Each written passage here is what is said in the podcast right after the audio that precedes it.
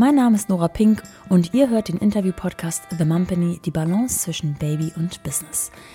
Nachdem ich mir mit der Geburt meines ersten Kindes immer mehr Fragen zum Thema Vereinbarkeit stellte, mein eigenes Unternehmen ein Restaurant in der Hamburger Innenstadt verkauft hatte, Corona in der Tür stand und ich wusste, die Gastro sieht mich jetzt erstmal nicht wieder, brauchte ich Austausch. Austausch mit anderen Müttern, mit Gründerinnen, mit Selbstständigen, mit Frauen, die Kinder und Karriere vereinten. Ich wollte wissen, geht das und wie geht das? Zufriedenstellend, ohne sich zu verlieren, ohne gestresst zu sein, ohne sich zu übernehmen. Das ist jetzt ziemlich genau vier Jahre her und ich führte seitdem fast 200 Gespräche, die ihr jeden Freitag mitlauschen könnt, wenn ihr mögt. Heute hört ihr Nora Vanessa Wohlert. Endlich. Denn mit Nora habe ich bereits ziemlich genau vor zwei Jahren das erste Mal schon gesprochen. Als Gründerin von Edition F hatte ich sie schon lange auf dem Radar. Hatte ihre Mitgründerin Susanne Hoffmann 2020 in Folge 27 schon interviewt und immer gern verfolgt, was so passiert. Als Nora nach dem Austritt von Edition F dann schwanger wurde, freute ich mich für sie und mal wieder auch für dieses Konzept, weil ich jetzt eine Berechtigung hatte, sie anzufragen. Das machte ich dann ganz kurz vor ihrem ET und siehe da, sie sagte sofort, klar, morgen früh habe ich Zeit. Es musste so knapp sein, weil schon eine Woche später ihr Kind zur Welt kam. Sie wäre also die erste Frau gewesen, die ich vor der Geburt interviewt hatte. Ich fand es damals ganz interessant zu hören, welche Gedanken sich Nora macht, bevor es so richtig losgeht. Dieses Gespräch jedoch hat es aber niemals ans Licht der Welt geschafft. Heute hört ihr dafür die ganze Geschichte, sozusagen inklusive des nächsten Kapitels. Das ist jetzt alles total vage zu verstehen, deswegen würde ich sagen, wir fangen einfach an und gehen dabei eh ein Stück Back Memory Lane, um aufzudröseln, was früher war, was passierte und was heute ist. Denn heute bietet Nora genau das an, was sie sich als Gründerin zu Beginn gewünscht hätte. Die Founders Circle Academy. Was das ist und warum das vielleicht gerade für euch interessant sein könnte, erklärt Nora uns persönlich. Und auch, warum ihre Welt kurz nach der Geburt stillstand. Viel Spaß mit Nora Vanessa Wohlert.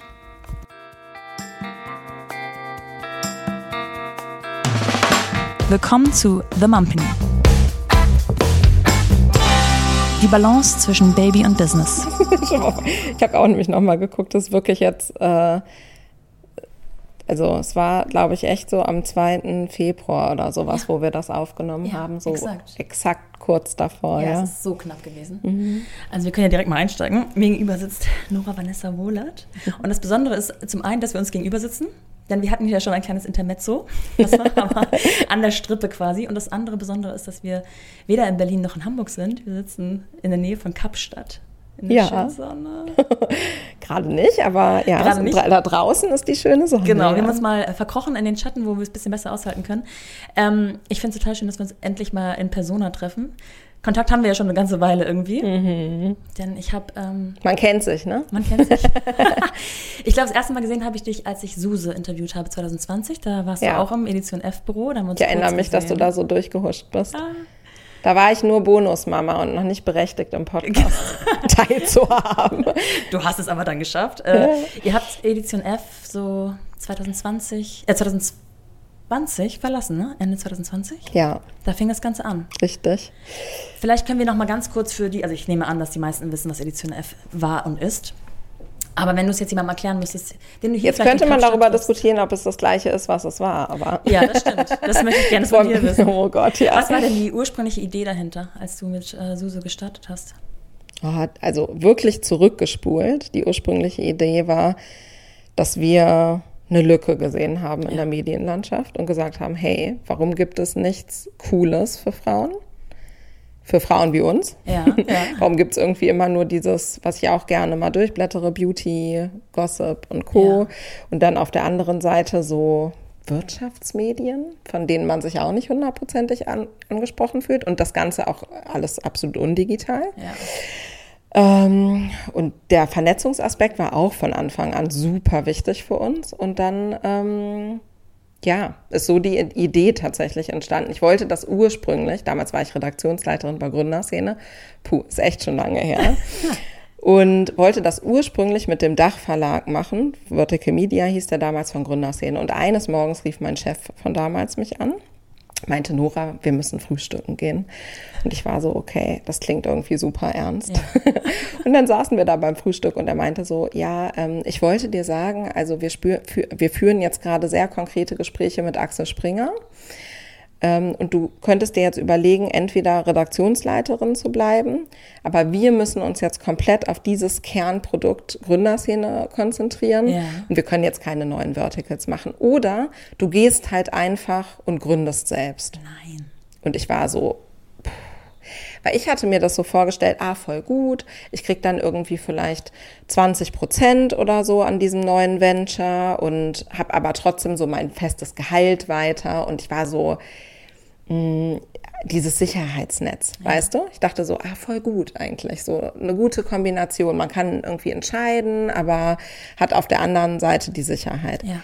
Was ja auch völlig absurd ist, dass das so funktioniert. Ja. Aber so hatte ich mir das damals halt, ja, überlegt, dass das ja voll gut wäre.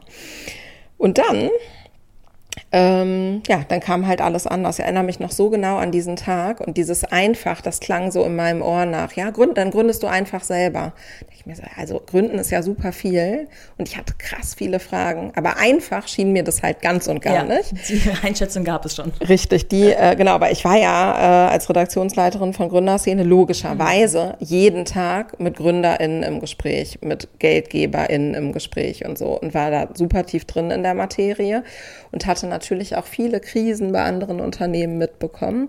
Und ich hatte, glaube ich, dadurch, dass ich immer in so einer, ne, als Journalistin bist du natürlich auch im gewissen Sinne, bewertest du Dinge und beurteilst mhm. du Dinge. Gar nicht nur durch die Auswahl, sondern eben auch, wie gut funktionieren Geschäftsmodelle, wie gut ist das, wie ist dieses. Und ich hatte so ganz krass in mir so eine Angst, wenn ich jetzt was Eigenes mache, dass ich dann scheitere. Ja, ja. Und dass dann alle so sagen würden, oh, das hat die voll verdient. Und ich hat, war so ganz krass im Außen, so was denken die anderen über mich und so, wie wird das sein? Und dann hätte ich am allerliebsten ich erinnere mich, dass ich da dann schon an dem Tag selbst wirklich paar Leute angerufen habe und so gesagt habe, oh, sollte ich das machen oder nicht? Was hältst du von der Idee? Und am liebsten hätte ich es eigentlich gehabt, dass ich so in der ersten Woche schon die Finanzierungsrunde in der Tasche gehabt hätte und so. Und ich habe aber auch voll so gedacht, gebrainwashed ein bisschen, ja. weißt du, so als bei alle Startups, mit denen ich zu tun hatte, haben Finanzierungsrunden gemacht ich habe gar nicht in Erwägung gezogen, dass ich das Ganze auch bootstrappen könnte und das alles ohne gehen würde. Es war so völlig vorgefertigt für mich in meinem Kopf. Wir machen eine Finanzierungsrunde und so weiter und so fort. Und ein großer Aspekt, weshalb ich es alles andere als einfach fand, war damals, dass ich das mir nicht vorstellen konnte, sowas alleine zu machen. Mhm. Und dann hatte ich das große Glück, dass ich damals ähm, mit Suse zusammengearbeitet habe, die ich auch schon davor kannte und zur Gründerszene geholt hatte. Ähm, und ich saß dann an diesem Tag, wo Marc, mein alter Chef, mir das gesagt hatte, so auf so einer Bank vor unserem Office in der Torstraße in Berlin-Mitte. Und ich war so völlig, ich glaube, mein Team dachte, was ist mit der los heute? und dann setzte sich Suse so neben mich und meinte, ah, was, was ist los mit dir heute? Du bist irgendwie strange drauf. Und dann ähm, habe ich ihr so ein bisschen erzählt, ja, und ich würde es eigentlich voll gerne machen, aber ich weiß nicht, ob ich mich traue und so. Und dann meinte sie so, ja, und ich so, und ja, ich will es auch nicht alleine machen. Dann meinte sie, also ich würde es mit dir machen. Und es war dann so, bumm.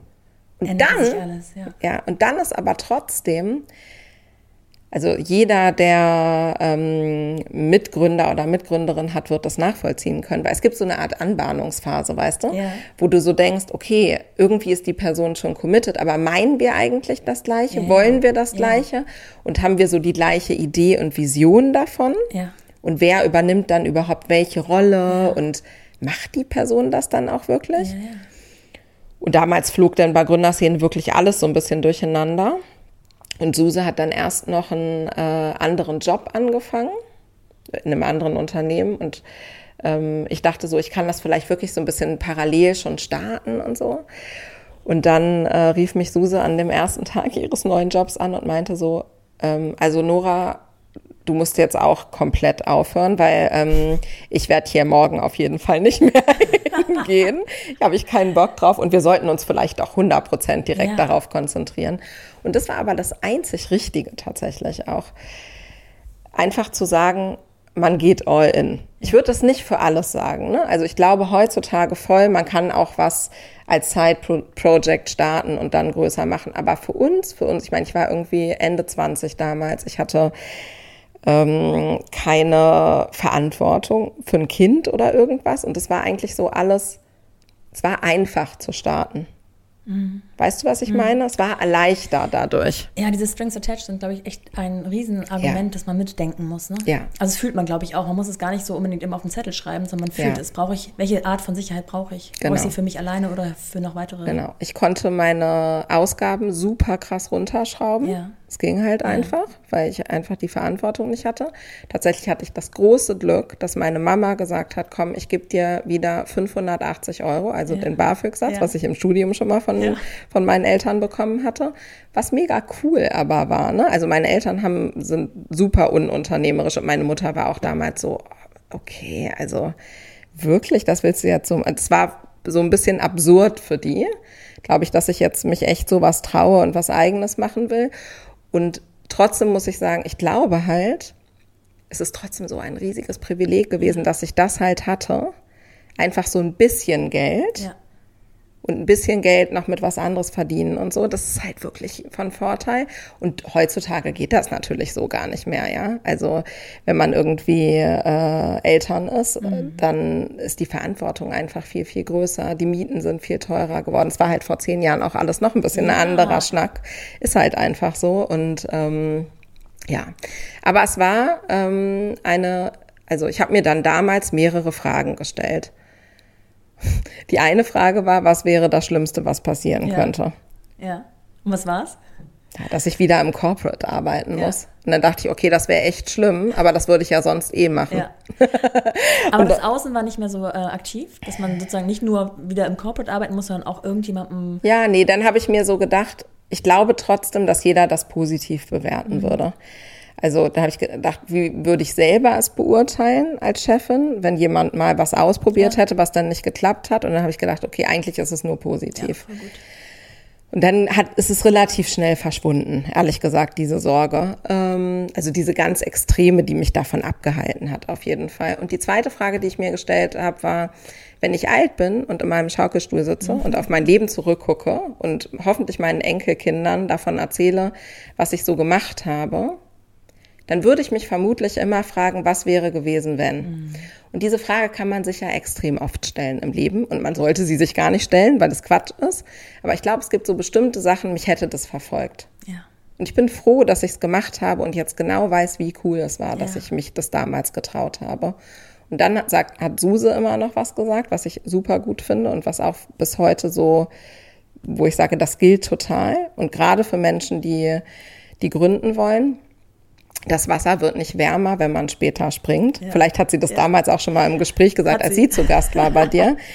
Weil ich finde das so richtig, ja. Man mhm. wartet und man wartet, man denkt drüber nach und so. Und am Ende ist es so, nicht jeder oder jede muss gründen.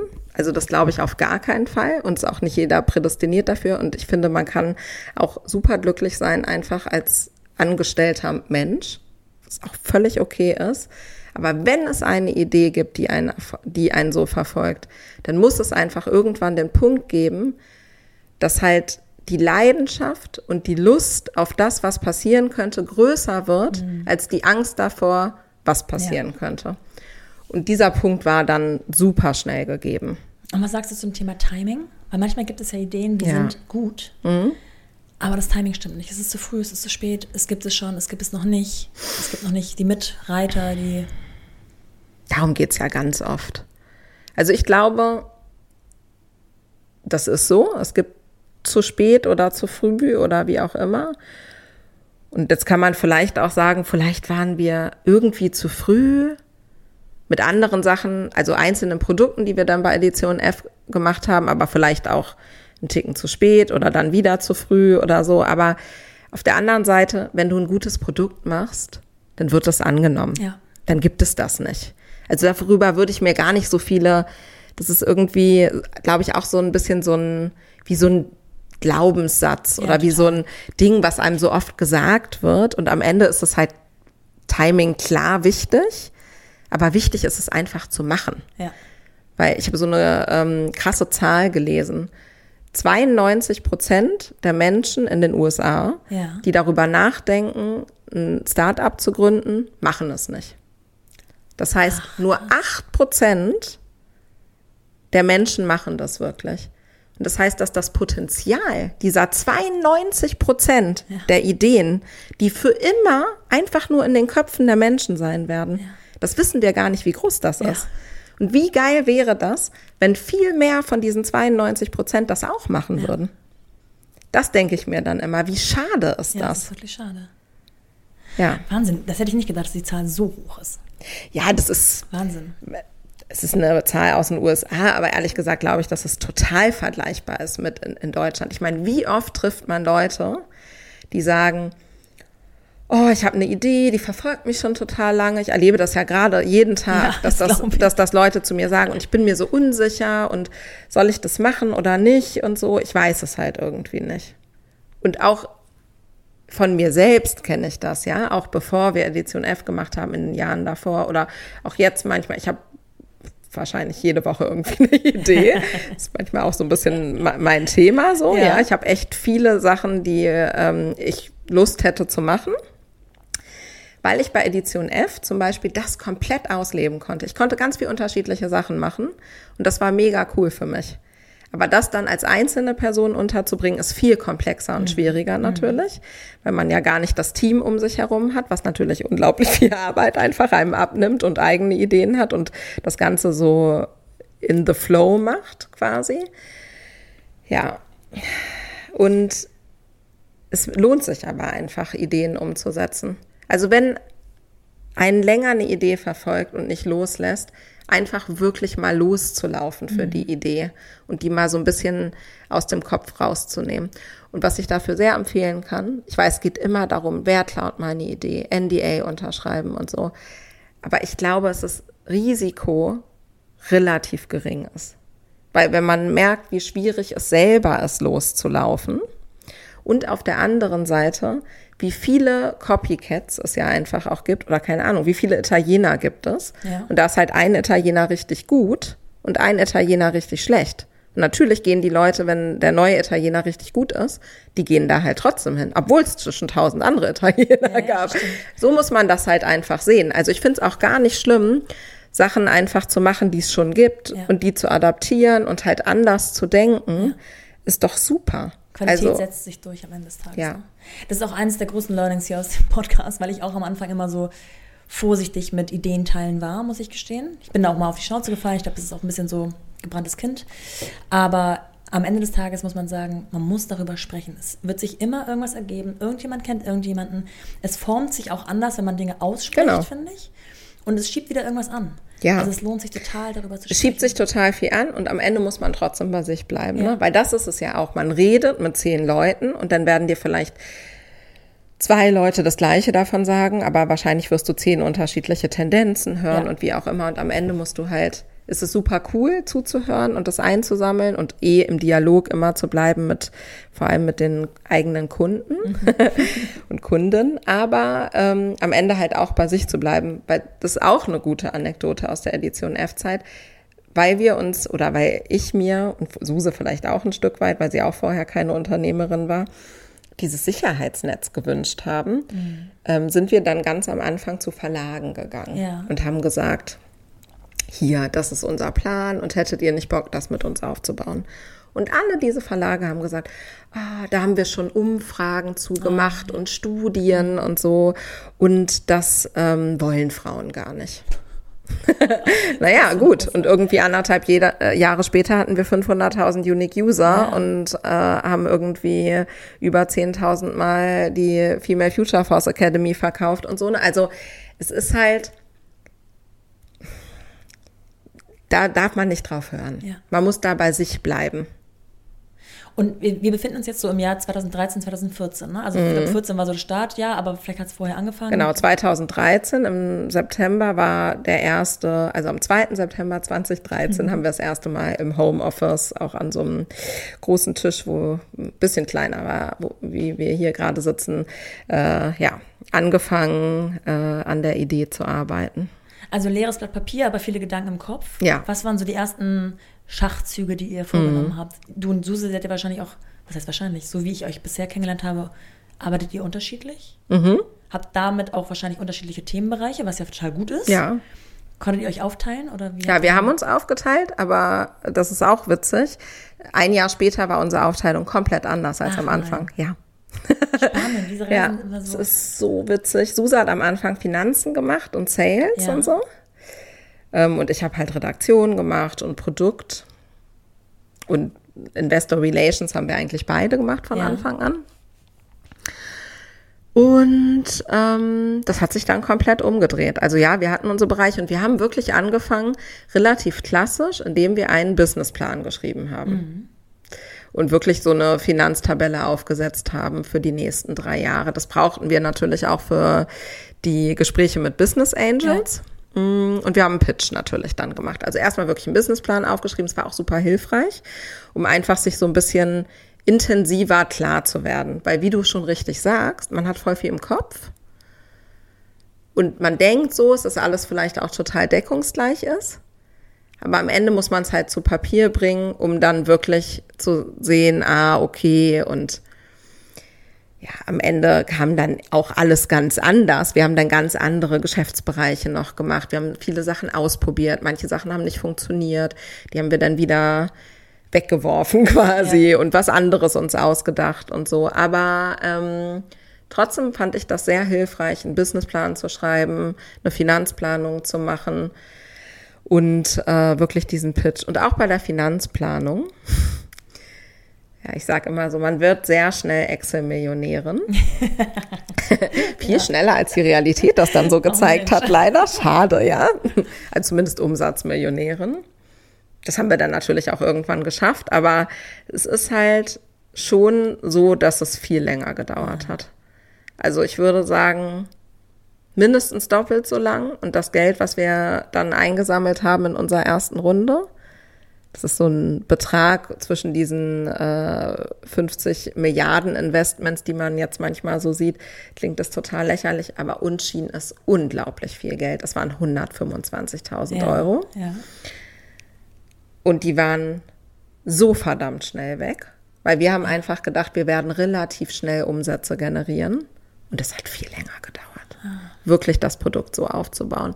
Und auch dieser Spagat zwischen auf der einen Seite musst du mh, wirklich dich ums Produkt kümmern und das Produkt nach vorne treiben. Und auf der anderen Seite bist du die ganze Zeit mit diesen Funding- und Investment-Themen beschäftigt.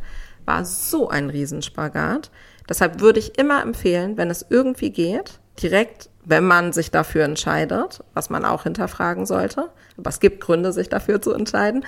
Also wenn man sich dafür entscheidet, wirklich Fremdkapital reinzuholen, mindestens so viel Fremdkapital reinzuholen, dass man ohne eigene Umsätze ein Jahr davon Ah ja, leben kann mit dem Unternehmen. Weil sonst ist, du brauchst durchschnittlich sechs Monate für eine neue Finanzierungsrunde. Und sonst ist einfach, klar geht es manchmal auch schneller, aber ich würde mal sagen, es ist so ein Durchschnittswert. Und du brauchst ja auch irgendwas, was du denen zeigen kannst. Weil wir mussten dann nach drei Monaten schon wieder losgehen. Und da waren wir halt noch überhaupt nicht da, dass man sagen kann, okay, jetzt ist die Bewertung, muss dann natürlich auch wieder höher sein und keine Ahnung was. Und das hat dann halt gar nicht gut funktioniert. Was war der Anreiz, trotzdem weiterzumachen und nicht dann zu sagen, okay, es klappt irgendwie, es funktioniert nicht? Also war der Glaube daran so groß, dass man gesagt hat, okay, wir müssen uns noch weiter. Der Glaube war riesengroß. Also wir waren wirklich so, okay, also das darf auf gar keinen Fall aufhören. Wir haben halt auch von Anfang an, wir hatten halt wirklich schnell viele LeserInnen Ja. und auch krasses Feedback. Also, und wir, ich habe auch gespürt, dass die Geschichten, die wir da aufschreiben und die unser Team aufschreibt, dass die einfach wichtig sind. Es gab ja auch keine Konkurrenz in dem Sinne, ne? Zu der Zeit auf dem Markt.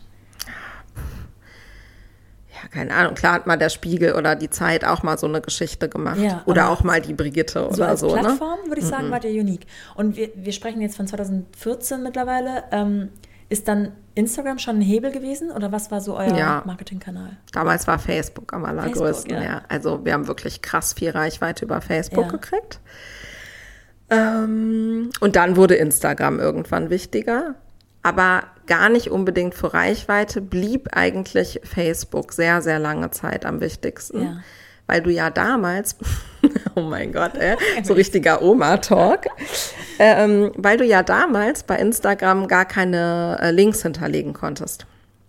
Auch nicht, wenn du ein offizielles Profil hattest, sondern du hast dann natürlich irgendwie Community aufgebaut und natürlich sind dann auch über Umwege Leute quasi haben keine Ahnung ein cooles Zitat gesehen auf deiner Instagram-Seite und haben dann gesagt, okay, das Interview muss ich jetzt bei Edition F mal lesen.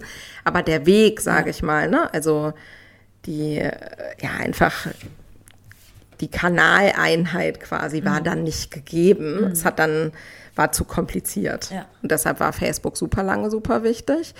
Und auch irgendwann Google.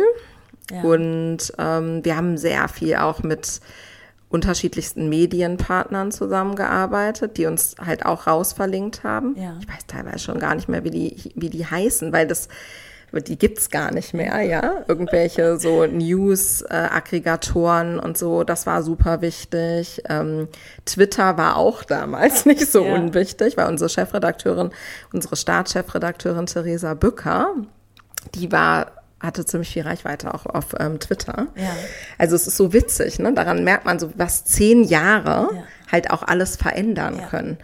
Und ähm, das klingt jetzt aber, und was wir auch hatten, wir hatten super viel mediale Aufmerksamkeit und Berichterstattung. Das war sicherlich auch für den Markenaufbau sehr, sehr mhm. zentral.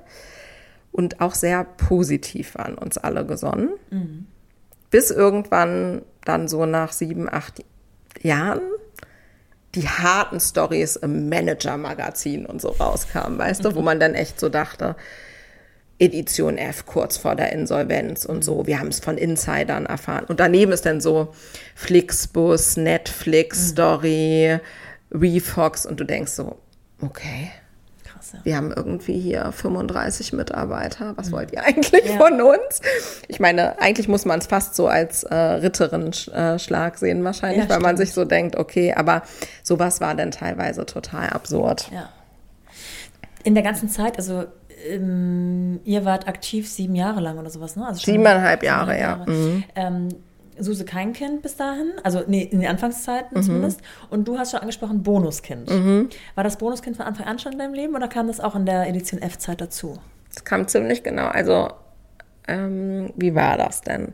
2013 haben wir gestartet im September und im September 2014 das war also, wir gelauncht sind wir dann im Mai und 20, äh, 2014, also im September, habe ich Arun kennengelernt, genau. Und der brachte. Der brachte das Tochter. Kind mit, genau. Also, ja. Das heißt, es gab schon eine Art Familienleben, wo du eine sowohl Verantwortung als auch ja. von der Organisation her. Total. Ja, nicht nur dich selber oder ja, organisieren musstest, sondern auch irgendwie noch andere Menschen in deinem genau. Umfeld. Ja, Nishi hat auch ähm, komplett bei uns gewohnt. Das hat ja. das Ganze natürlich nochmal, also ich äh, habe Arun kennengelernt und die Mama ist auch in der Nähe und so, aber äh, Nishi hat halt bei, bei Arun gewohnt damals und dann war so, okay, es war halt auch klar, ne, wenn ich mich jetzt oder wir uns für diese Beziehung entscheiden, dann ja. bin ich auch sehr schnell irgendwie intensiv in so einer Bonus-Mama-Situation. Darüber habe ich gar nicht so viel nachgedacht. Und ich muss sagen, Arun hat auch kurze Zeit später dann gegründet. Also vielleicht so noch mal zwei Jahre später. Ja. Der war super unglücklich damals in seinem Architektenjobs und so. Und dann irgendwann habe ich dann gesagt, komm, jetzt mach mal was Eigenes. Ja. Das ist gut, du kannst das ja. und so. Und dann hat er das auch gemacht und es war auch die allerbeste Entscheidung. Und jetzt hat er ein eigenes Studio für Markenarchitektur und ist, also es ist super. Aber wir waren dann halt beide Unternehmer ja. und Unternehmerinnen. Und ich muss sagen, damals war dann Anisha so, als wir dann beide gegründet hatten, zwölf. Mhm. Und das ist irgendwie schon groß und selbstständig und auf der anderen Seite halt auch gar nicht. Mhm. Weil natürlich das trotzdem noch voll Kinder sind. Ne? Ja. Also die sind so zwischen, ich bin schon ganz groß und erwachsen ja. und zwischen, ich bin noch ganz klein. Ja, nicht Fisch, nicht Fleisch. Die brauchen einen auch noch, ne? Voll. Und ich äh, muss sagen, da, wir haben nicht alles richtig gemacht in der Zeit. Also wir waren, haben echt viel gearbeitet beide. Und auch zu viel. Also ich würde das nicht mehr so machen. Mhm. Ähm, und ich will jetzt nicht sagen, ich bereue das, aber ja, doch, eigentlich kann man das schon so sagen. Weil ich, ah, ich hatte halt so eine extreme Verbundenheit mit Edition F und wollte halt unbedingt, dass es funktioniert. Mm, und habe das schon sehr stark priorisiert. Und das klingt jetzt so hart. Natürlich habe ich Nishi viel mehr geliebt als das Unternehmen und so. Das meine ich nicht damit. Aber man hat dann halt auch das Gefühl, man muss dafür so alles geben, weil es ist für die Familie super wichtig, ist für einen selber super wichtig. Man hat das, die Verantwortung dem Team gegenüber, die auch so ein bisschen sich manchmal wie Familie ja. anfühlen und so, ne? Also es sind so ganz viele Aspekte und ich glaube, man muss sehr bei sich sein und man muss sehr sich selber klar machen, wie möchte ich arbeiten und was möchte ich auch vielleicht für ein Vorbild sein.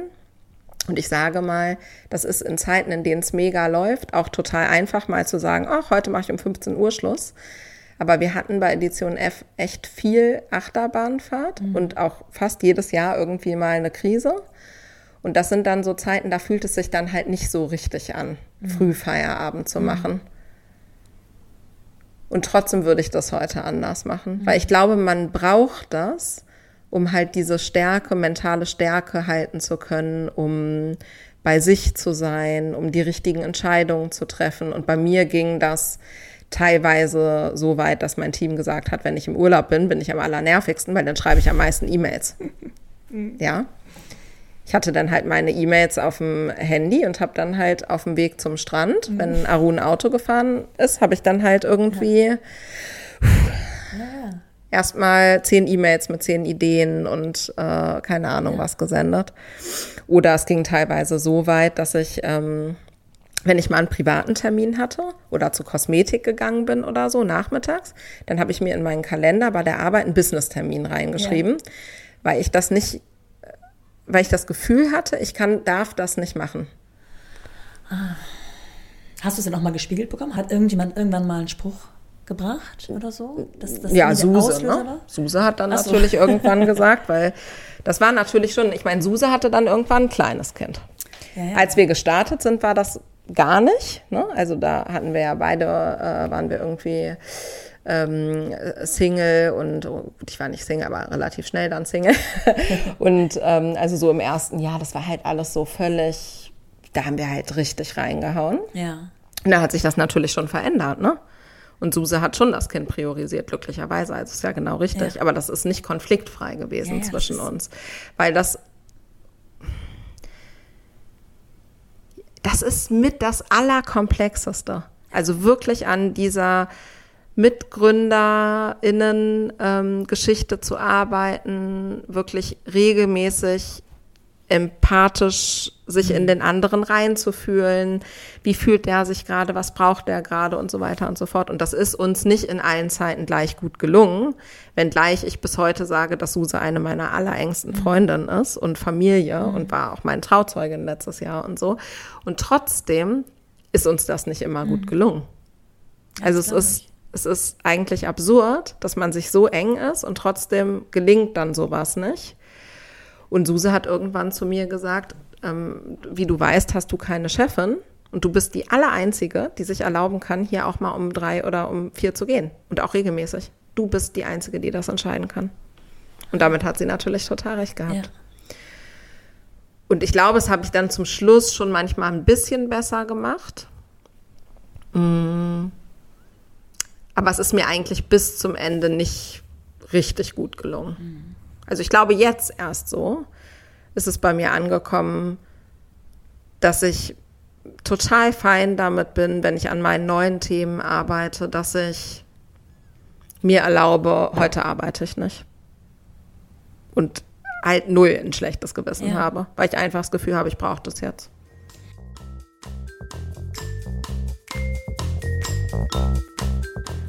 Werbung. Als ich das erste Mal schwanger wurde, habe ich mir fest vorgenommen, nicht gleich mit Baby-Einkäufen auszuarten. Es gibt einfach viel zu viele, viel zu süße Sachen. Tja, Pustekuchen. Es läppert sich dann einfach doch irgendwann und auch wenn man den Nestbau herauszögern möchte, überkommt es einen am Ende doch, oder? Also ich habe noch keine werdende Mami kennengelernt, die sich nicht doch am Ende darauf gefreut hat, alles für vor allem das erste Baby neu einzurichten, sich mit dem Wichtigsten einzudecken. Und mal ehrlich, es gibt auch einfach Dinge, auf die kann man nicht verzichten, egal wie minimalistisch man das Ganze auch angeht. Und deswegen bin ich super happy, euch den heutigen Supporter vorzustellen und sogar einen Gutscheincode verkünden zu dürfen. Und zwar ist es Baby Walz. Die meisten von euch kennen Babywalz wahrscheinlich sogar. Hier gibt es einfach alles, also wirklich alles. Nicht nur bereits Schwangerschaftsmode, die Erstausstattung an Bodies und Co., sondern auch einfach eine große Auswahl an Kinderwägen oder Autositzen etc. Von bekannten Herstellern und exklusiven Eigenmarken. Die haben wirklich ein vielfältiges Sortiment von der Baby-Erstausstattung bis hin zu Spielzeug oder Schwangerschaftsmode. Denn sind wir mal ehrlich, nichts ist nerviger, als wenn man gerade für die großen Anschaffungen erstmal acht Läden abklappern muss, um sich Überblick zu verschaffen. Bei Baby Walz findet man alles auf einmal und kann super vergleichen und testen, was zu den eigenen Bedürfnissen passt. So haben wir es gerade neulich mit den Autositzen gemacht. Erstmal online geschaut und sogar schon beraten lassen. Der Baby Walz Ratgeber bietet nämlich online spannende Inspirationen rund um Babygesundheit, Sicherheit und Wohlbefinden und dann einfach hin und die Kids höchstpersönlich Probe sitzen lassen. Super easy. Und somit ist Baby Walz auch nicht nur etwas für den Anfang, sondern begleitet alles, was man rund ums Baby braucht, auch beim Älterwerden. Wie eben zum Beispiel von der Babyschale bis zum Kindersitz. Glücklich groß werden. Mit diesem Motto begeistert Baby Walz seit über 70 Jahren neue Familien. Mit der langjährigen Erfahrung möchte Baby Walz das Leben für Baby, Mama und Papa so schön wie möglich machen. Als offizieller Payback-Partner können Kunden beim Einkauf zusätzlich Punkte sammeln und profitieren. Und jetzt wird es für alle Mompany-HörerInnen spannend. Denn mit dem Code, alles groß geschrieben, Mompany10, M-O-M-P-A-N-Y 10, erhaltet ihr ab einem Einkauf von 25 Euro bereits 10% Rabatt auf euren Einkauf bis einschließlich 31.03.2024. Den Code und alle Bedingungen findet ihr in den Show Notes. Viel Spaß! Werbung Ende!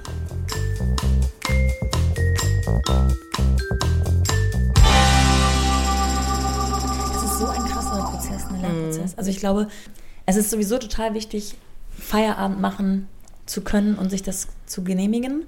Es wird ein Riesenstruggle, wenn einfach so ein kleines Wesen ins Leben noch kommt. Ähm, und deswegen finde ich auch so wichtig, dass wir nicht die Frauen, die arbeiten, ähm, als, nur als äh, arbeitende Frauen hinstellen, sondern auch den Aspekt des Mutterseins einfach mit beleuchten. Es muss mitgedacht werden, weil es verändert einfach alles. Ja. Eben auch die Geschäfts- und die Arbeitswelt. Ähm, nichtsdestotrotz, ich habe das Gefühl, jeder muss durch diesen Prozess gehen. Ich habe kaum jemanden getroffen, der von Anfang an sich da so klar war und genau wusste, wie es geht. Vielleicht beim, bei der zweiten Gründung dann, weil man sozusagen Learnings hatte aus Ja. der ersten. Ähm, das finde ich auch super spannend, wie es jetzt bei dir heute aussieht. Aber um nochmal zu sagen, also du hast, würdest du dich als Workaholic beschreiben zu Ja. F-Zeiten? Extrem, ja. Und vorher auch. Also mein ganzes Berufsleben. Also ich bin auch so noch einfach sozialisiert worden, Ja. ein Stück weit, ja. Also ich habe ähm, nach dem Studium, ich habe während des Studiums schon immer 20 Stunden gearbeitet parallel, um mir das zu finanzieren. Dann habe ich nach dem Studium direkt angefangen, also ich habe noch meine äh, Bachelorarbeit geschrieben, als ich schon im Volo war bei Ja. Fischer Appelt. Also es war so total fließend. Und da war es halt wirklich so, da war so, ähm, so ein geflügelter Satz war halt, wenn man um 19 Uhr Feierabend gegangen ist, dann haben die KollegInnen halt gesagt, so, ah, hast du heute einen halben Tag Ja, frei genommen? auch, ja. So, wo ich mir, also, Krass, ne? und ich meine, ich habe damals, weiß gar nicht genau mehr, wie ich viel ich da verdient habe, aber es war ja wirklich nicht viel im Volo. Und es war für mich selbstverständlich, dass ich das mache, dass ich richtig durchziehe. Ich habe fast jedes Wochenende einen Tag noch an Pitches gearbeitet und es gab halt super oft, hat man bis 22, 24 Uhr da gearbeitet. Ich weiß gar nicht, ob es heute immer noch so ist in den Agenturen, aber es war echt extrem damals. Und ich habe sehr, sehr viel gelernt, aber am Ende hat es mich auch ein bisschen verkorkst. Und ich habe das dann so bei mir beobachtet, dass diese junge Generation, also wirklich, wenn wir so PraktikantInnen hatten, die so in den 2000ern dann geboren waren. so, ich bin so immer so denke, oh, voll mini. Oder 90er Jahre, finde ich auch immer schon voll so, okay. Ähm, und die halt voll selbstverständlich dann sowas gesagt haben wie, ja, ähm, heute war ich ja eine Stunde länger da, ich würde morgen dann eine Stunde später kommen. Ja. Tschüss. Aber nicht so, ist das okay? Oder ja. wann könnte ich das vielleicht ausgleichen? Oder ich hätte im Leben in meiner Praktikantenzeit nicht darüber nachgedacht. Ja. Und ich bin auch heute kein Fan davon zu sagen, okay, ich tracke meine Stunden auf die Minute genau und wenn es 18 Uhr ist, dann lass den Stift fallen und so. Da muss ich sagen, weiß ich nicht, ob man da hundertprozentig richtig aufgehoben ist im Startup. Ja. Da ist auf jeden Fall diese alte Sozialisation bei mir ja. noch drin.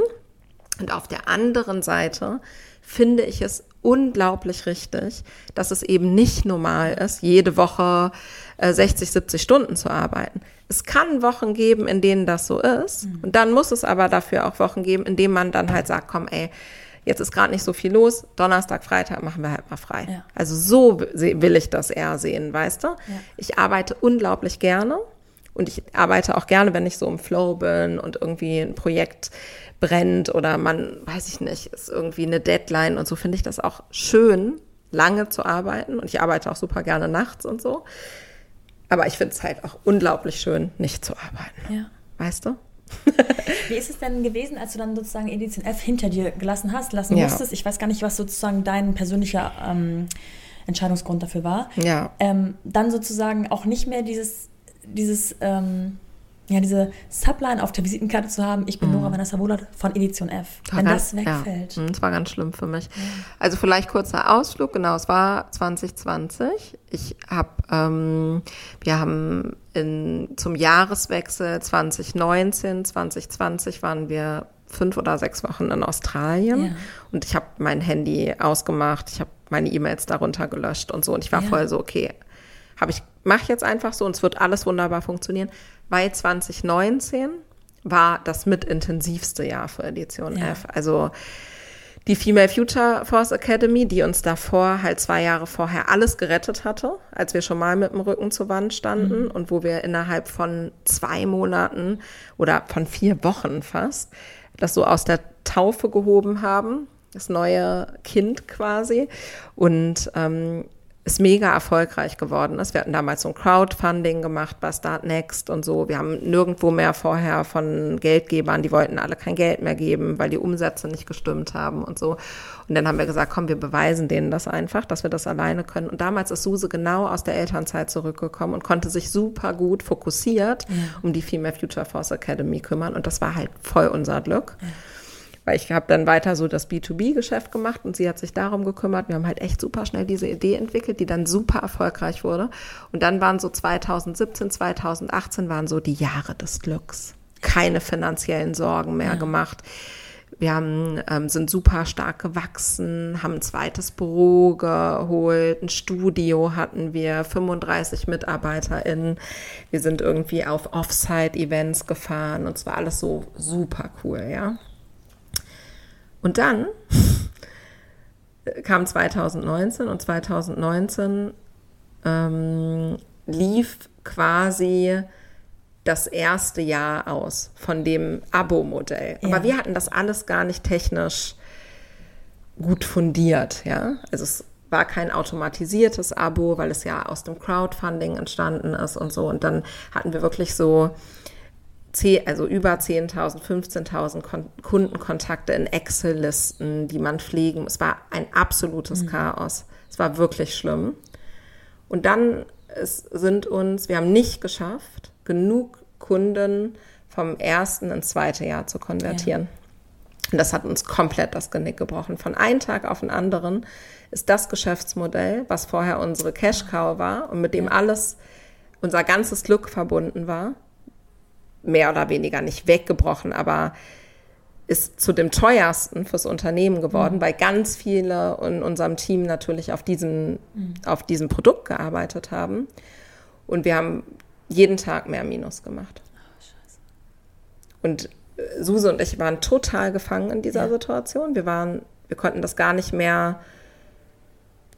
Also alle Gedanken, die man nur kurz angedacht hat, kamen uns schon vor wie so ein Verbrechen an der Familie, ja. sage ich mal weil wir halt auch super eng waren oder das so empfunden haben. Und dann ähm, haben wir uns einen Tag, also weil wir wirklich den Wald vor lauter Bäumen quasi nicht mehr gesehen haben, dann haben wir uns Hilfe geholt. Ja. Haben uns einen Tag mit, ähm, mit Waldemar und Philipp von Einhorn und mit Verena Paus da getroffen. Haben gesagt, passt auf, das sind unsere Zahlen und so. Und die haben gesagt, leider gibt es nur eine Möglichkeit. Mhm. Ihr müsst diesen Produktbereich loswerden. Mhm. Ihr habt, ähm, Susan, du, ihr habt ähm, im Nachgang einen gemeinsamen Podcast gestartet. Ähm, Faustdick heißt der, glaube ich. Ne? Mhm. Ja. Und da beschreibt ihr genau diese Achterbahn. Ihr beschreibt diesen Tag, glaube ich, Ja. Mhm. ziemlich genau in einer Folge. Da kommt mir eine Gänsehaut. Ich hab's, es ist schon ein paar Jahre her, dass ich das gehört habe, aber Ja. ich weiß genau, welche Situation du meinst. Ja, es war schlimm. Wir haben uns bei Suse zu Hause getroffen. Ja. Ich habe äh, heutzutage mache ich das nicht mehr. äh, dem Kind sei Glück. Also ich habe super viel geraucht. Ich war mal dann auf dem Balkon. Ich war, ich war völlig so wie in. Es hat sich angefühlt, wie als wäre ich in so einem Film. Ja. Als würde ich das träumen, weil es gar nicht sein durfte. Und ich die ganze Zeit darüber nachgedacht habe, was bedeutet das und so. Und dann ja, und wir mussten dann damals eine super harte Entscheidung treffen und ähm, mussten ein Drittel des Teams gehen lassen, was halt wirklich Ja. krass war. Wir mussten so eine Massenentlassungsanzeige machen beim Arbeitsamt und so. Es waren halt alles so Themen, mit denen man sich noch nie beschäftigt hatte. Wir mussten dieses zweite Büro loswerden. Es waren halt so, es war wirklich krass, vor allem mit dem Team, weil wir ja mit allen super gerne zusammengearbeitet haben und eigentlich auch total an das Produkt geglaubt haben. Aber es war einfach klar, wir schaffen das jetzt in der Kürze der Zeit nicht mehr, das rumzureißen. Da bräuchten wir externes Geld für und das funktioniert jetzt gar nicht so schnell. Und es war, es war einfach so, es war total klar. Es, wenn man sich die Zahlen anguckt hat, war klar, was man machen muss. Und trotzdem war es das Allerhärteste, was wir machen mussten. Und ähm, das hat auch das ganze Team durcheinander gewürfelt. Weil auch die, die geblieben sind, für die war es auch ein Verrat. Ja. Weil es klingt total krass, aber wir haben eine Woche vorher noch eine Person eingestellt dafür. Weil wir, es war so, okay, wir müssen alles da reinbuttern und das muss jetzt funktionieren, bis uns dann klar geworden ist, nee, es ist zu spät. Es geht nicht mehr. Wir können diesen, dieses Ruder nicht mehr rumreißen. Und ähm, ja, so ist, so ist quasi dieses Jahr gewesen. Und wir haben geschafft, dann nach dieser harten Entscheidung haben wir alles an B2B, alles in B2B gesteckt, die ganze Energie. Und wir haben geschafft, in dem Jahr mit schwarzen Zahlen aus dem Jahr rauszugehen. Ähm, was echt, was ich niemals für möglich gehalten hätte. Aber wir haben einen Female Future Force Day, also diese große Konferenz eben gemacht, die ein mega Erfolg war und die auch mich so selig am Ende aus diesem Jahr hat gehen lassen, Ja. weil die war irgendwie im Oktober und Ende Oktober, glaube ich sogar, ich weiß gar nicht mehr ganz genau. Hm. Naja, egal, ist ja auch schon ein paar Jahre her. Das war eben 2019. Und dann bin ich eben nach Australien gefahren und ich war so, boah, 2020, ne? Auch so ein besonderes Jahr und Ja. so, das wird das Jahr und alles wird gut und so. So war dann mein Gefühl. Und dann sind wir zurückgekommen. Und dann fing das Jahr so an und lief auch alles mega und so. Und dann kam der März und dann, ähm, und dann kam der Lockdown. Ja. Und dann haben alle Kunden abgesagt. Alle, alle, alle. Alles, was noch in der Luft schwebte, was so bei 80, 90 Prozent Closing-Wahrscheinlichkeit war, wurde abgesagt. Nur die Deals quasi, die wir schon als Jahresvertrag geschlossen hatten, wir mussten das Event absagen. Es war klar, wir werden das nicht machen können. Irgendwann mussten wir das entscheiden, weil ja dann die Verbindlichkeiten so groß werden, dass wir auch irgendwann wussten, bis zum Tag X, und der war dann, glaube ich, im Mai oder Juni oder so, müssen wir das final entscheiden, weil sonst das Unternehmen in die Insolvenz gehen wird, weil das sind halt Ausgaben bei so einem Event in einer Höhe von, von 500k, ja. Das ist halt nicht Ja. einfach so zu stemmen. Ne, für Location, Technik, ganzen Themen. Es ist halt wirklich ein großes Event gewesen, das wir da geplant haben wieder. Und ähm, ja, wir sind in Kurzarbeit gegangen und so, halt alles, was natürlich super viele Unternehmen machen mussten. Und damals haben Suse und ich beide sehr stark gespürt, also ich glaube so gespürt, einfach die Jahre, die wir schon hatten In den Knochen. in den Knochen hatten, die einfach drin steckten. Und dass wir aber in allen Jahren davor halt so eine krasse Energie entwickeln konnten und dass wir das nicht mehr hatten. Und dass wir halt diese Energie, diese Ideen, die wir vorher hatten, das war so, ey, keine Lust mehr. Ausgelaugt. Ja. Und dann haben wir versucht, den Laden zu verkaufen. im Jahr 2020. Und ähm, wie, wie geht man das an? Also geht man dann direkt an die Öffentlichkeit oder? Nee. Also eher ungewöhnlicher Weg. Ja. Also ich würde es nicht aus, man könnte es auch so machen, ja. aber es ist eher ungewöhnlich. Ähm, nee, wir hatten schon ein sehr, sehr gutes Netz aufgebaut zu möglichen strategischen Partnern, zu, wir kannten eigentlich jeden in, in den wichtigen Positionen, Geschäftsführung, CEO-Rollen und so in den großen Verlagen, auch bei kleineren Verlagen, weil wir davor die Jahre schon sehr oft Exit-Gespräche geführt so. hatten und es teilweise auch sicherlich kurz davor war aber wir es schlussendlich halt in den Zeiten, in denen es richtig geil lief, ja. halt vielleicht auch nicht zu 100 Prozent wollten. Ja. Weil Und wir. Fühlt es sich dann nackig, also macht man sich nackig, wenn man dann sozusagen, nachdem es vielleicht ein Angebot gab und man sagt, nee, es läuft noch zu gut, dann nochmal wieder ankommt und sagt, ja, jetzt werden Ja, geil ist es nicht, ne? Aber pff, wir dachten uns, okay, jedenfalls irgendwie für all die Arbeit, die wir hatten, noch ein bisschen Geld vielleicht rausziehen. Die ja. Investoren kriegen ihr Geld oder gewinnen vielleicht sogar noch ein bisschen. Okay, also das war dann nicht mehr so realistisch irgendwann. Das haben wir dann auch schnell gemerkt. Und vor allem das Team kann halt weiterarbeiten. Ja. ja. Ähm, und wir haben einfach die Sicherheit, weil niemand wusste, wie lange dauert Corona. Und es dauerte dann ja auch echt lange ähm, dass man einfach in dieser krassen Zeit als kleines Unternehmen halt, ja, einfach ein Auffangnetz hat. Ja. Weil natürlich kannst du als großes Unternehmen mit einem großen Puffer ja, ja. viel besser so eine Krisenzeit überstehen als als kleines mhm. Unternehmen. Mhm. Ja, und das hat alles nicht funktioniert. Und dann haben wir angefangen mit Lana zu sprechen, die schon super lange bei uns im Team war und die das Sales-Team geleitet hat und die Edition F eben super gut kannte und die hatte super große Lust, das weiterzumachen. Mhm. Da waren wir natürlich total happy, dass, ähm, weil wir da total dran geglaubt haben, dass äh, sie da auch die richtige Person für ist. Ähm, und wir sind dann rausgewechselt, Ende, also genau 2021, Anfang 2021, äh, ähm, aus der aktiven Rolle in die Gesellschafter, ja. Hauptgesellschafterinnenrolle. Und dann hat Lana das ähm, ja zwei fast zwei Jahre gemacht und sehr intensiv gekämpft in der Zeit, die dann gekommen ist. Und dann kam ja auch noch der Ukraine-Krieg und so dazu, der halt nochmal richtig reingehauen hat. Und dann musste Lana im November letzten Jahres Insolvenz anmelden, leider, genau. Und in der Insolvenz sind dann aber 30 Interessenten gekommen. Natürlich, die alle gern ein Schnäppchen schlagen ja. wollte. Und am Ende hat äh, Funke den Zuschlag gewonnen, quasi, genau. Ja. ja. Das heißt, Edition F gibt es noch als Namen, aber es ist nicht mehr das, was du mal. Ja, also so kann man das auch nicht sagen, ja. Also äh, tatsächlich, jetzt konnte ich ja Edition F mal aus der anderen Perspektive ja. erleben, weil ähm, die Anne, die wir auch damals eingestellt haben und so, ne, die ist jetzt äh, Redaktionsleiterin und ähm, also immer noch da und auch Teile des anderen Teams sind da immer noch ähm, eingewoben in die Funke-Welt und ähm, ja, ich habe da keine Einblicke, ehrlich gesagt. Ne? Also wie die Sachen genau laufen und so. Natürlich merke ich schon, dass es insgesamt, würde ich sagen, etwas stiller um Edition F geworden ist und sicherlich auch nicht mehr das Team so groß mhm. ist. Und ich hoffe natürlich, das würde ich mir sehr wünschen, weil ich habe mittlerweile so, am Anfang war es echt krass. Also, dass da ein Unternehmen ist, das hat man gegründet, aber das ist nicht mehr das eigene. Ja. War echt ein komisches Gefühl. Ja. Ähm, und mittlerweile habe ich voll meinen Frieden damit gemacht, weil ich mir so denke, hm, muss ich ja eh. Aber weil ich mir so denke, es ist auch ganz gut, dass ähm, ich jetzt halt einfach nicht mehr in Charge bin. Ja. Weil als Gesellschafterin war ich das natürlich noch irgendwie.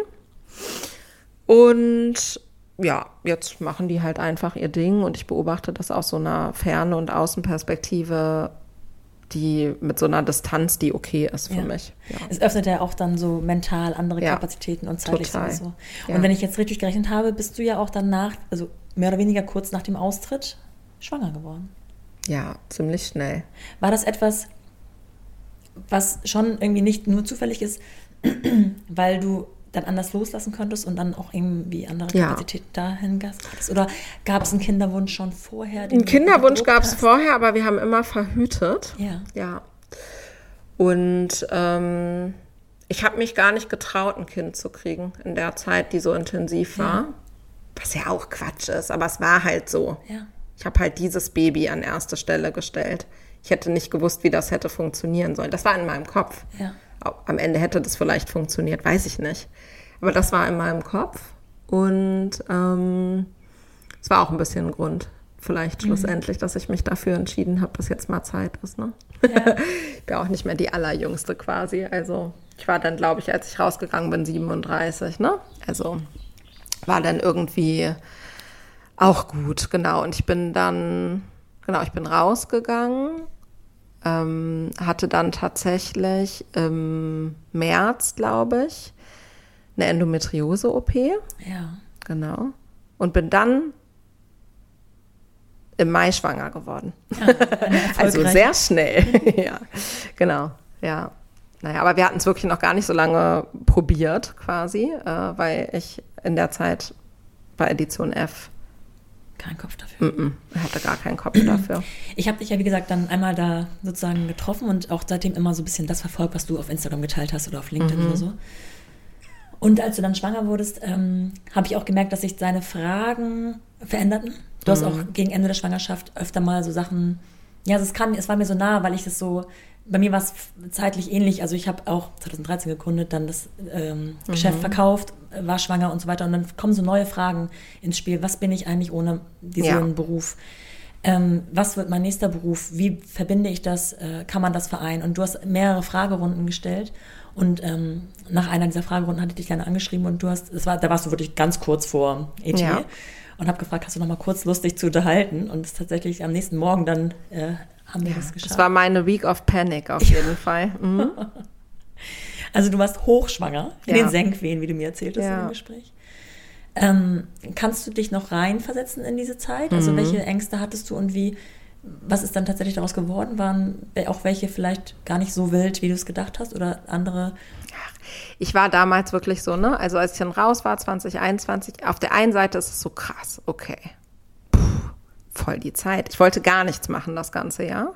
Das war eigentlich Ja. mein Plan, gar kein Projekt. Und ich habe dann, glaube ich, am ähm, 3. Januar oder so bei Clubhouse, was Ja, damals so stimmt. aufpoppte, Ja, gleich so eine Talkrunde organisiert mit Gründerinnen und so und war so voll so, ja, ja, aber es ist ja hobbymäßig Ja. quasi. Aber ich hatte gleich das Gefühl, ich muss wieder was machen.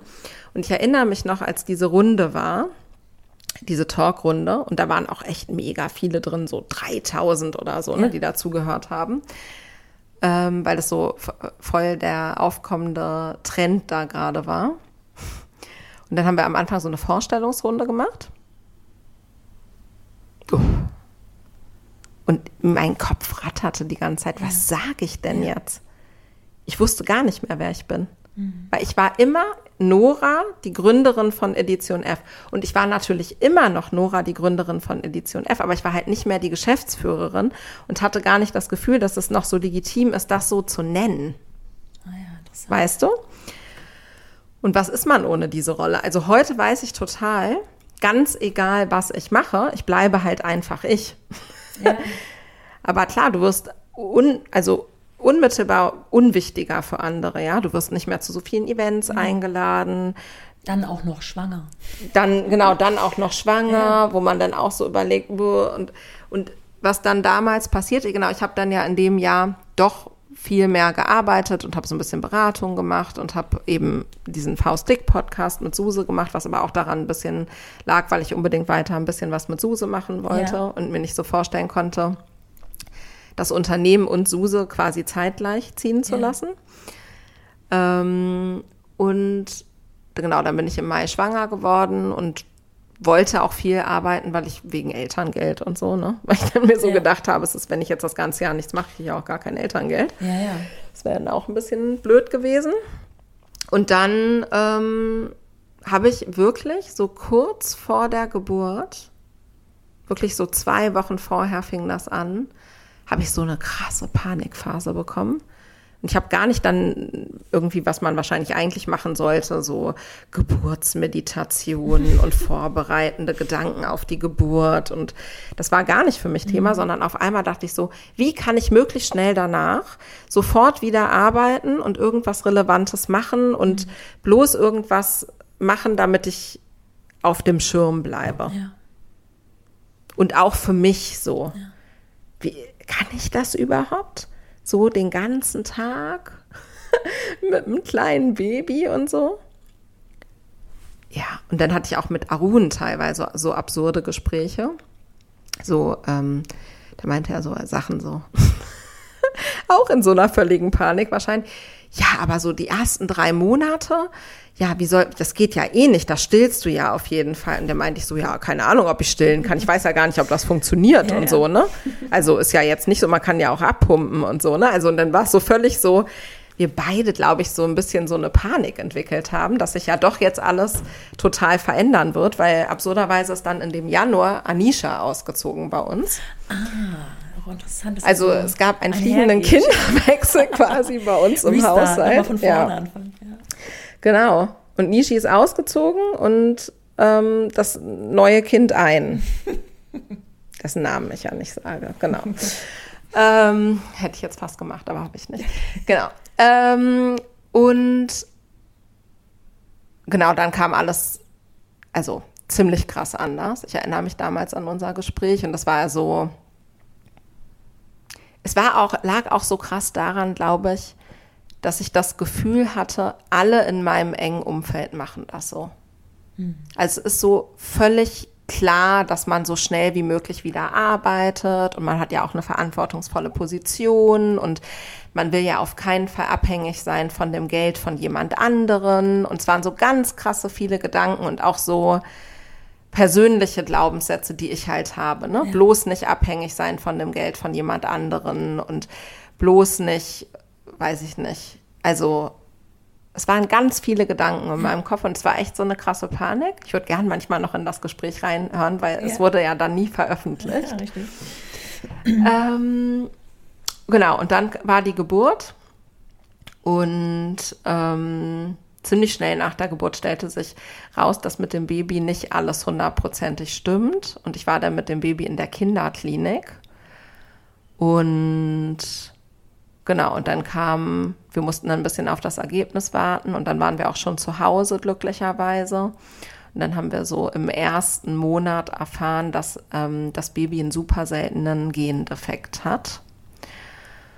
Und das hat alles verändert, weil das hat so, also du kannst das hundertprozentig nachvollziehen als Mama. Das ist halt das Allerkrasseste, wenn dein Kind oder jemand Enges aus deiner Familie halt krank ist und du nicht weißt, was das bedeutet. Ja. Und das wussten wir nicht. Die Welt steht still. Also wir wussten halt gar nichts. Was hat der alles? Ähm, was bedeutet das? Weiß ich nicht. Was bedeutet das auch für uns? Mhm. Für unsere für unsere Welt, für unsere berufliche Welt, werde ich jemals überhaupt wieder arbeiten können? Ähm, und ganz viel wissen wir bis heute nicht. Mhm. Also es ist ganz viel immer noch unklar. Aber was ich halt weiß, ist, dass es einfach das allersüßeste und coolste Wesen ist und er sich halt super cool entwickelt hat und ein bisschen langsamer ist so als andere Kids. Aber er fängt jetzt an zu laufen gerade und wird jetzt bei zwei. Und es ist so, der ist einfach cool und der ist halt happy. Ja. Und ich sag mal so im Alltag spielt es einfach nicht so eine große Rolle für uns. Er ist ganz normal in einer normalen Kita und so. Aber wir wissen trotzdem nicht, wie es sich die nächsten Jahre entwickelt. Ne? Und das, also ich glaube eh, hast du vorhin auch schon gesagt, immer, wenn man ein Kind kriegt, verändert sich alles. Und ich glaube dadurch, dass es bei uns nochmal eine andere Situation war und eine, auf die ich nie eingestellt war, und auf die man sich, glaube ich, auch gar nicht einstellen kann, ehrlich gesagt, hat das alles so umgeworfen, meine Prioritäten, was ist mir wirklich wichtig. Ich habe das alles hinterfragt, halt auch alles so, was ich bisher gemacht habe, war das richtig und so. Und habe vieles davon eben für mich eben auch mit Nein beantwortet, weil ich finde, Arbeiten ist super cool Und ich liebe es zu arbeiten und ich liebe es vor allem an neuen Ideen zu arbeiten und die umzusetzen. Und freue mich auch total, dass ich jetzt wieder arbeite. Aber viel wichtiger ist mir halt Familie. Ja. Und ja, und Gesundheit ist natürlich so ein wichtiges Ja, Gut. total. Und das kann man sich halt einfach eh für kein Geld kaufen. Und man weiß es immer erst bewusst, wenn es Ja. nicht ganz vorhanden ist. ne? Ja, das ist so. Kannst du, also wahrscheinlich ist es immer noch nach wie vor ein Prozess, da Mhm. hineinzuwachsen, aber kannst du irgendwie abschätzen, wie lange du und ihr gebraucht habt, um so in dieser neuen Welt klarzukommen und zu sagen, okay, das ist jetzt unser, unsere Realität, die ist jetzt einfach anders als das, was man sich vorher gedacht hat vielleicht. Und Mhm. wir beginnen wieder unseren Alltag. Ja, also ich muss sagen, ich musste von Anfang an funktionieren. Ne? Ich habe halt von an, es war halt auch Corona. Ich, ähm, ich musste alle Arzttermine alleine machen. Es durfte immer nur ein Elternteil Ach mitkommen. Ich ja. war dann alleine bei allen möglichen Arztterminen, was halt wirklich eine, auch eine krasse Überforderung einfach war. Mm. Und habe mich aber einfach komplett ähnlich, wie ich mich wahrscheinlich in ein neues Unternehmen eindenke oder so, dann da reingedacht. Was natürlich auch gut ist, weil man dann schneller die richtigen Experten findet und so, ähm, was natürlich gut ist. Aber also ich glaube, ich werde nie wieder so in meinen Alltag ankommen, wie ich das mal war. Also es hat mich auf jeden Fall für alle Zeit, hat uns das verändert. Ich würde sagen, ganz extrem war es drei bis sechs Monate. Also da war es wirklich so, die ersten Wochen wollte ich auch niemanden sehen. Ich wollte mich dem gar nicht stellen. Ich war so, also drei Monate war es ganz extrem. Und dann hat es noch ein bisschen gedauert. Und es ist bis heute natürlich, wenn bestimmte Arzttermine anstehen oder bestimmte Fragen unklar sind. Ne? Also, keine Ahnung, ich meine, letztes Jahr haben die mir noch gesagt, also wir wissen jetzt nicht, ob der jemals laufen wird. So. Und wenn man sowas, aber man denkt, okay, das wird schon werden, und dann sagt dir aber ein Arzt sowas, das wirft alles wieder. Von einem Tag auf den anderen macht das alles Bam. Das ist wirklich krass. Also das ist auch voll das traurige Thema, denke ich mir so, für, für diesen Podcast. Aber es ist, es ist super intensiv. Ähm, ja, und es verändert alles. Und ich würde sagen, das Positive, was ich daraus mitnehmen kann, ist, dass ich einfach ein bisschen anders auf die Welt und auf das Leben gucke und auf das, was mir so wichtig ist. Das glaube ich. Und vielleicht hätte ich das sonst nie gemacht, weißt Ja. du? Das denke ich mir so ein bisschen. Warst du vorher jemand, der so einen Fünfjahresplan hatte oder so äh, mit mehr Weitblick geplant oder sich Sachen manifestiert hat? Ich könnte mir vorstellen, dass sich das ändert, dass man sagt, wir leben im Hier und Jetzt, wir gucken mal. Ja, ich bin immer noch jemand, der gerne plant. Mhm. ähm, aber ich kann es besser. Ich bin super ungeduldig zum Beispiel und musste aber jetzt lernen, dass ich einfach mit einer gewissen Unsicherheit leben muss. Ja. Also wenn ich jetzt immer mir, also was ich zum Beispiel wirklich versuche, weitestgehend abzustellen, das habe ich am Anfang, habe ich ganz viel mich mit Eventualitäten beschäftigt. Und das mache ich nicht mehr. Weil ich kann mich dann immer noch damit beschäftigen, wenn es wirklich eintritt. Aber wenn, es blockiert alles. Ja. Wenn du dich den ganzen Tag damit beschäftigst, was alles passieren könnte. Das ist einfach nicht gut. Und das trifft genauso auf das berufliche Leben zu, ja? Also sich die ganze Zeit mit diesen so, oh Gott, und wenn das wäre und das wäre. Und wir haben alle, jeder Mensch hat so viele negative Gedanken am Tag. Und diese negativen Gedanken manifestieren sich aber total, ja? Weil der Körper kann irgendwann gar nicht mehr unterscheiden, ist das jetzt schon eingetreten oder ist es nur im Gedanken drin? Und das ist total wichtig zu verstehen. Und deshalb versuche ich viel mehr, ja, im Jetzt zu sein und ja, einfach glücklich zu sein über das, was wir haben und wie gut es dem Kind geht und ja, auch wie wir uns entwickeln konnten und wie wir auch es geschafft haben, trotz einer sehr, sehr krassen Zeit, auch als Paar, ja, sogar dann noch zu heiraten in den letzten zwei Jahren und so und irgendwie auch echt schöne, ja, sich so schöne Erinnerungen vielleicht auch bewusst zu schaffen. Ja. Ja, Wahnsinns-Challenge, ne? ja, Trotzdem schätze ich mal, dass dieser Wunsch nach der Selbstwirksamkeit auf beruflicher Ja. Ebene ja nicht abgestellt ist. Ne? Der Nee. pausiert dann vielleicht, weil man in so einer Art Schockzustand auch ist Ja. anfangs. Aber es kommt wahrscheinlich irgendwann wieder. Und wenn Ja. dann Sachen mehr Routine bekommen sowieso ja auch mit einem Baby allgemein. Das ist ja auch dann äh, auch eine Sache, die man erstmal routinieren muss, bevor man dann wieder Kapazitäten im Kopf hat für die, die eigene Selbstwirksamkeit. Ja. Ähm, hat es sich ja irgendwie ergeben, dass du gesagt hast, ich bin wieder bereit. Ja. Und dieses Ich bin wieder bereit, ich weiß nicht, ob es vorher schon etwas gab, aber jetzt gibt es gerade ganz aktuell etwas, was sozusagen ja. an der Oberfläche auch sichtbar ist. Ja. Vielleicht wollen wir darüber ein bisschen sprechen. Ja, super gerne. Wir genau. befinden uns jetzt gerade noch kurz vor dem Start dessen. Du erklärst ja. es gleich. Die Ausstrahlung der Folge wird leider erst danach. Ja, alles gut. ähm, ist nicht das letzte Mal, dass wir es machen. Das glaube ich auch nicht. Vielleicht kannst du ein bisschen erzählen, was, ja. du, was du gebrütet hast. Ja, das habe ich vorhin schon mal so anklingen lassen, ganz am Anfang unseres Gesprächs. Ja. Ich hätte mir total mehr Guidance gewünscht am Anfang von meiner Gründung und habe deshalb schon lange im Kopf gehabt, dass ich super gerne ein cooles Programm machen würde für GründerInnen, das so alle Aspekte irgendwie abdeckt und einfach, ja, wie so eine Abkürzung ist für die Leute. Ja, eine Hilfestellung und auch diesen Inner Circle möglich ja. macht. Genau, und deshalb habe ich zusammen mit ähm, Caro aus Hamburg die auch schon mal bei dir im ja. Podcast zu Gast war. Folge 178. Ich habe es heute Morgen extra nachgeguckt. Ah ja, mhm. Folge 178. Sehr, sehr Streberin, ja. sehr gut. Hier habe ich auch ganz viel darüber gesprochen, wie es ist, den alten Job hinter sich zu lassen ja, und diese neue Visitenkarte zu haben. Ja, mhm. total, glaube ich. Das ist auch ein großes Thema ähm, von Caro.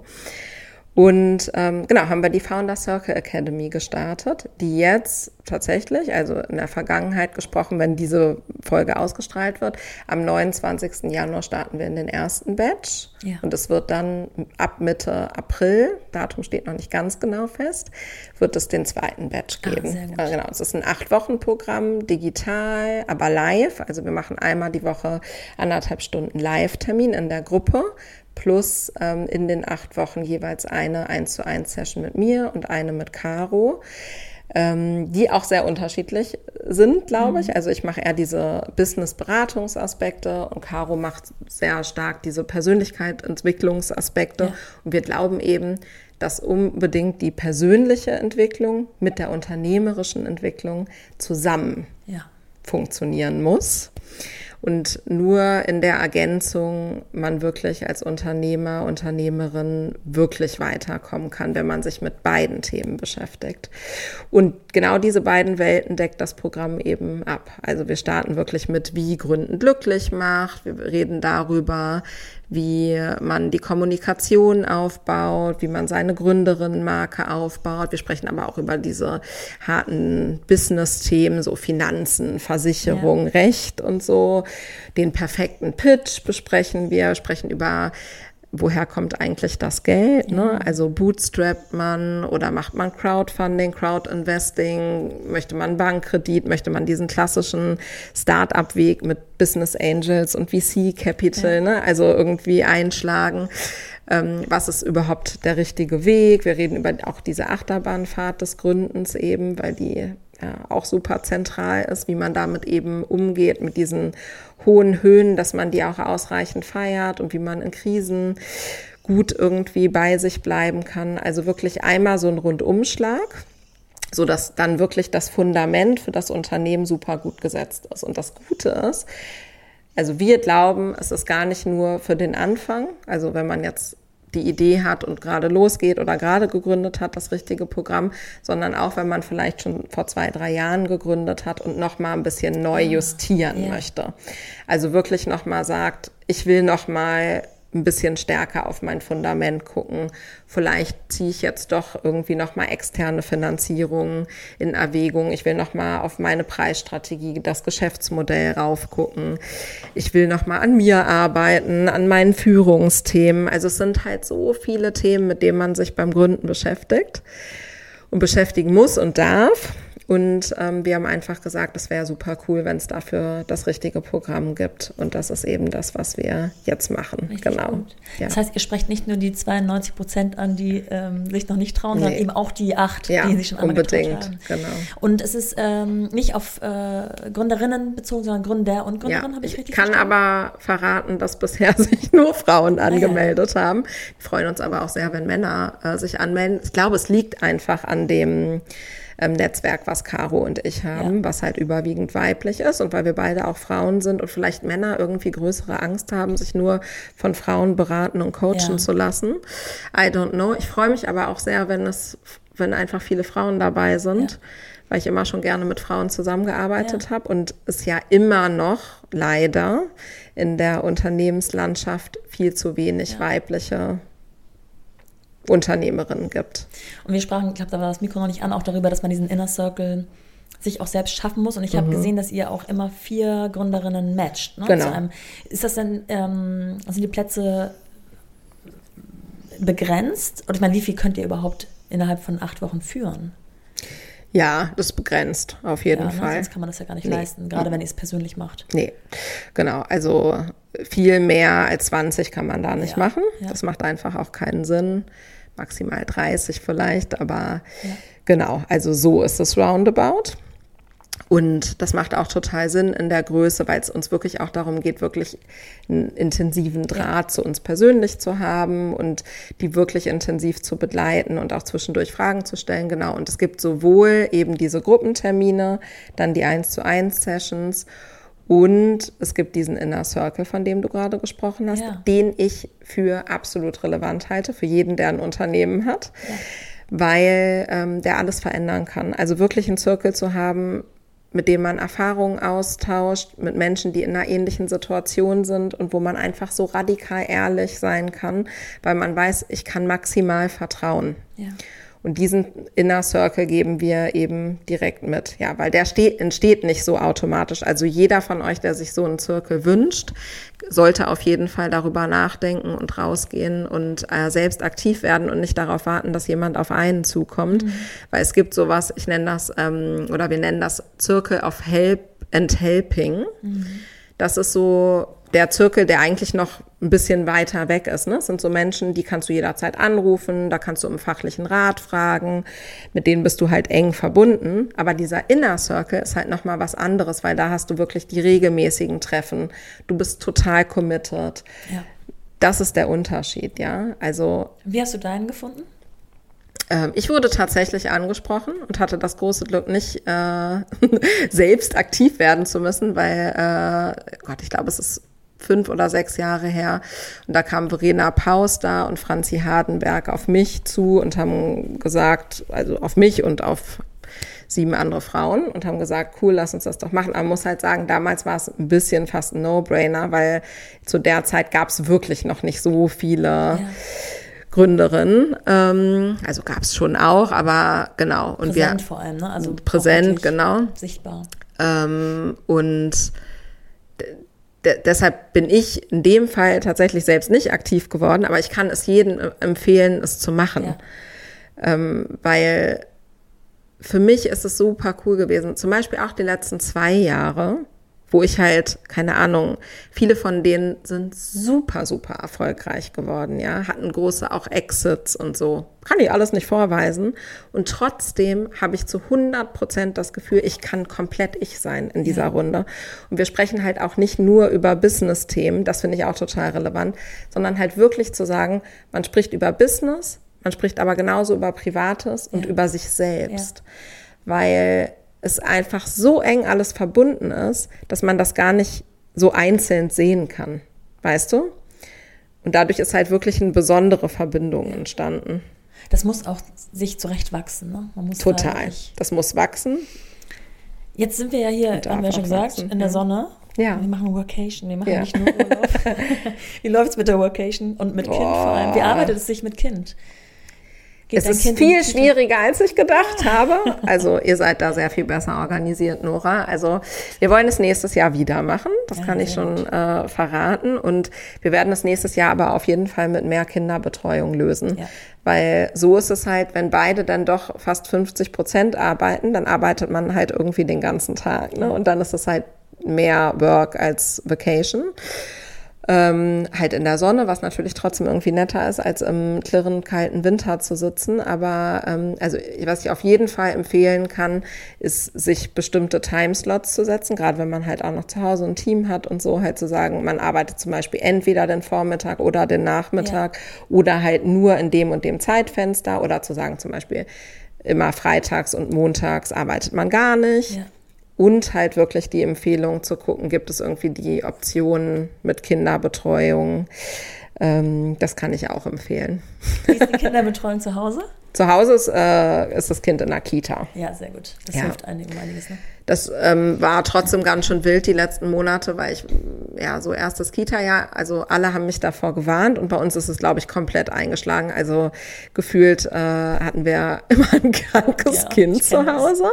Und es war, ähm, mir graut's auch schon sehr vor dem ähm, Februar, wenn wir dann wieder im klirrend kalten Winter sind, äh, weil ich befürchte, es geht so weiter. Also die WhatsApp-Gruppe aus der Kita ist auf jeden Fall sehr vielversprechend, sage ich mal, ja. Mhm. Explodiert. Ja. Äh, wie wäre, also du hattest ja vorhin erzählt, dass ähm, dieses auch mal Urlaub zu machen und mal nicht zu arbeiten auch gar nicht so leicht ist manchmal. Ne? Man hat immer Ja. das Gefühl, man muss, auch wenn man so geprägt ist, man muss immer irgendwas schaffen, man muss was leisten. Ist da dein Mindset mittlerweile anders? Also klar, jetzt konntest du hier nicht Urlaub machen, weil die Academy eigentlich, Richtig. die startet ja noch sogar während Ja, du hier bist. genau. Ähm, aber zu einem anderen Zeitpunkt wäre es dir möglich, so vom, vom Gefühl her, vom Gewissen in Anführungsstrichen? Ja, auf Ähm, jeden Fall. Aber natürlich, ich bin jetzt irgendwie selbstständig und nicht Unternehmerin gerade.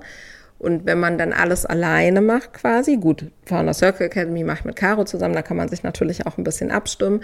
Aber solange man noch kein Team hat, ist es natürlich schwieriger, komplett abzuschalten. Also es ist fast als Unternehmerin leichter, weil man eh lernen muss, dem Team zu vertrauen. Und im schlimmsten Fall rufen die einen schon an. Also ich würde immer sagen, ja, es muss möglich sein. Und auch in der Selbstständigkeit muss man sich da auf jeden Fall irgendwie die Räume für schaffen, weil es halt nicht gut ist, in jedem Urlaub die Arbeit mitzunehmen. Ja. Das sollte man nicht machen. Ist denn das Thema Vereinbarkeit auch ein Part im, in der Academy? Also ich habe gelesen, dass ihr schon auch sagt, wir machen das, ich glaube, montagsabends sind die Treffen. Ja. Also es ist möglich zu Familie und Fulltime-Job. Darauf habt ihr schon geachtet. Ja. Ähm, ist es ansonsten noch irgendwie ein Thema innerhalb der Academy? Ich glaube, es wird immer wieder ein Thema sein, was so mitschwingt, aber es ist kein einzelnes Ja. Thema. Also es ist so, wir haben schon viele auch dabei, die Mütter sind, Ja. das weiß ich. Also wird es hundertprozentig ein Thema sein. Caro und ich sind auch beide Mütter. Also Ja. ich glaube, da kann man sehr viel lernen, aber wir haben es nicht als explizites Thema ausgerufen. Lustigerweise, ja, hätte man auf jeden Fall vielleicht machen können. Aber wir hören halt auch sehr stark rein jetzt, weißt du. Wir, also man muss ja immer dazu lernen und gucken einfach auch, was beschäftigt die Leute, ähm, was muss man vielleicht noch für Themen mit reinnehmen für den nächsten Batch und so. Und ich freue mich da voll drauf, weil das ist ja alles einfach so in unseren Gedanken entstanden. Und das jetzt quasi auszutesten und dann zu gucken, läuft das so, wie wir uns das vorgestellt Ja, haben klar. oder welche Themen sind vielleicht noch spannender und so weiter und so fort. Das wird auf jeden Fall super interessant. Freue mich total auf diese Ja. Arbeit einfach. Und ihr könnt auch so individuell in verschiedene ähm, Ja. Köpfe hineingucken. Ja. Ne? Ich finde es so spannend, dass du sozusagen einmal diese Gründung als ähm, äh, fast Single, aber auf jeden Fall ohne Kind, jetzt nochmal im Vergleich zu ähm, mit Mann und Kind äh, und Bonuskind nochmal so ganz anders aufbauen kannst Ja. und dir auch selber wahrscheinlich ähm, die Arbeitszeiten auch so Voll. ganz anders Aber ich bin auch weit weg von Vollzeitarbeit gerade, ne? Also ja, aber es gibt sehr ja diesen, weit. dieses Mindset, dass man denkt, ähm, okay, ich kann nur gründen, wenn ich all in gehe. Genau. Man kann nur, man muss 24 Stunden am Tag schaffen, sonst wird es nicht erfolgreich oder oder oder. Ja. Zu, hey, ich muss es mir lebensgerecht machen, lebensphasegerecht und es wird trotzdem gut. Ja, das ist mein Ziel. Also ich habe immer so gesagt, dieses Jahr und auch gerne die folgenden Jahre geht es mir nicht darum, weil das immer alle fragen dann, ne, oh, was wird denn dein nächstes großes Ding? Ja. Es geht mir nicht darum, das nächste große Ding zu machen, sondern gerne viele Ja. Dinge anzustoßen, auf die ich Lust habe. Und wenn eines davon größer wird, super. Und wenn nicht, auch völlig in Ordnung. Ja. Weil ich natürlich noch ein paar andere Ideen in meinem Kopf habe, die ich dieses Jahr anstoßen werde. Ähm, und dann gucke ich einfach mal so. So ist gerade Ja, so ein schön. bisschen mein Mindset. Finde ich total gut. Ja.